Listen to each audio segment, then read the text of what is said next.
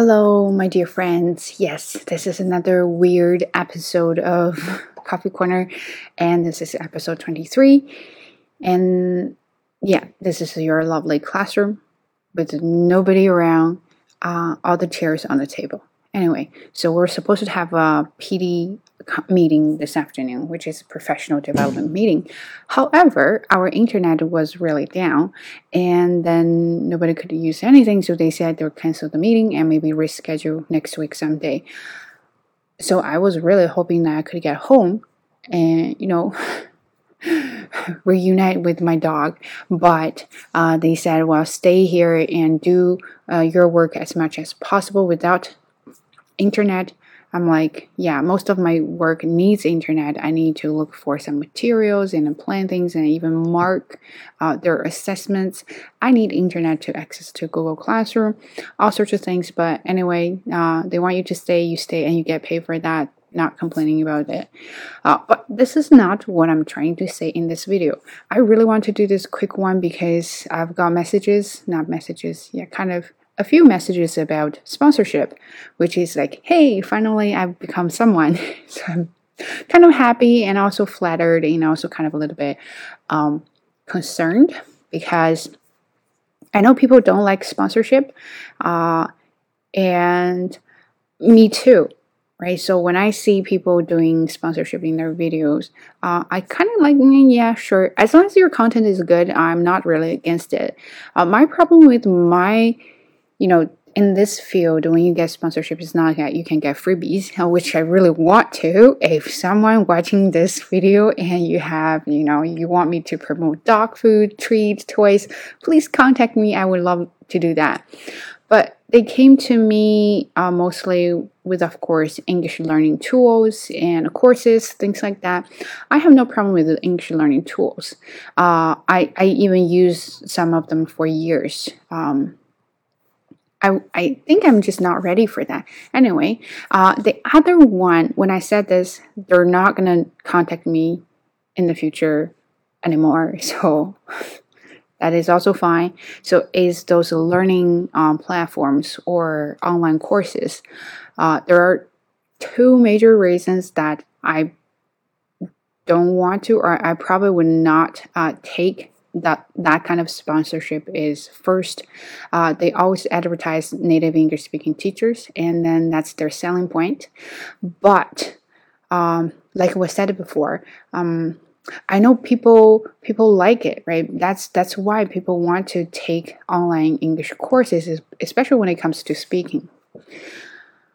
Um, but i have my own uh, philosophy. I think it doesn't matter uh, where you are or what nationality you are.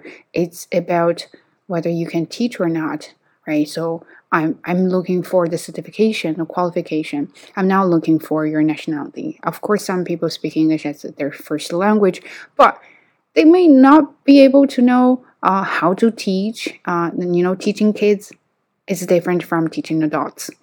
Uh, teaching adults is different from teaching, you know, university students or something like that. So this the so I was thinking, well, if I don't like that kind of you know the kind of like I don't know what's that organization culture, then why am I going to do that? That's the first reason is I'm a na- non-native English speaking teacher if I go for that platform, it means I discriminate discriminate against myself, right? So I wonder if they will hire me as their teacher and pay the same. Uh, so that would be interesting to find out. Second reason I probably wouldn't want to take that kind of sponsorship is uh, I've never used any of those, right? It's not like I've been on uh, or I've been taking courses like that for a while and then all of a sudden my English has improved a lot. I basically, so let's put this way uh, I came here as an ESL student and I learned ESL for a month or so, or so and then I started t- uh, taking uh, TESOL courses, which are two level programs. Uh, I did that. Then I went to college, took HR management. Didn't finish that because I got into my master program. And I studied master, and then graduated. And I, I during my master program, I was volunteering, doing part time jobs. uh, all sorts of things. And, and then I got a job here. So basically, I could say I'm learning everything by myself, right? So my speaking or my English, I'm really working hard. I'm still working hard. That's why I, I'm here to practice my English. And one more thing, please correct me, okay? I really don't mind if I make mistakes and you catch it. Uh, let me know. Say, hey, you made a mistake right here, and how you can fix it. I really don't mind that. So I'm working hard. I'm lis- I'm listening to all sorts of English programs every day, uh, as much as possible, and I'm trying to I'm trying to speak as much as possible uh, to to maintain this. I have no money for those kind of courses. They're kind of expensive, so there, there's like I just don't have the experience to speak for them. You know what I mean? I I can't convince people saying that this is a good course. Because taking three or two or try their courses for like a three five times i don't know uh, wouldn't really let me know what's going on right? I don't know what what learning experience you would have with them. So that's why i'm always hesitant to respond to messages like that especially from a learning platforms or those online courses. But if there are tools uh, like some English apps and or the apps I've been using for so many years, if they contact me, I would definitely say yes, I will do that for you because I like them. I learned my English that way. I use that a lot, and I do I did see a lot of improvement of myself. So that's when I can tell everybody and this this is good and i'm responsible and i'm responsible for that. So other than that i can't really think about anyway um, i mean no i can't really i just don't i feel i'm nobody you know? If i'm gonna do something you guys are gonna be all over it.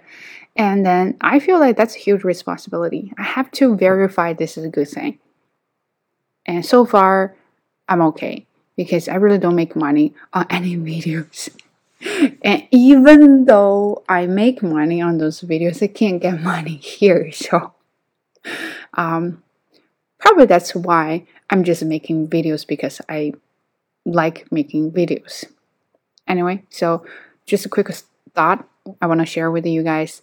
I uh, hope you don't mind. And let me know what you think about sponsorship. Uh, it doesn't have to be me, you know, it can be any of the kind of sponsorships that you've ever seen, you've ever experienced. Uh, what do you think about that? Is that good or bad? Why do people do that? Ask yourself, leave a comment, and also if I make mistakes, please don't forget to correct me. And that's how I can learn from you guys too.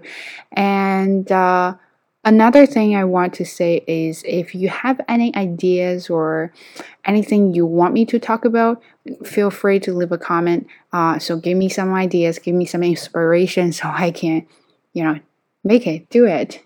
And I think that's it. Okay, stay tuned. This is a very short episode, but stay tuned. I'll catch you in the next one. See ya.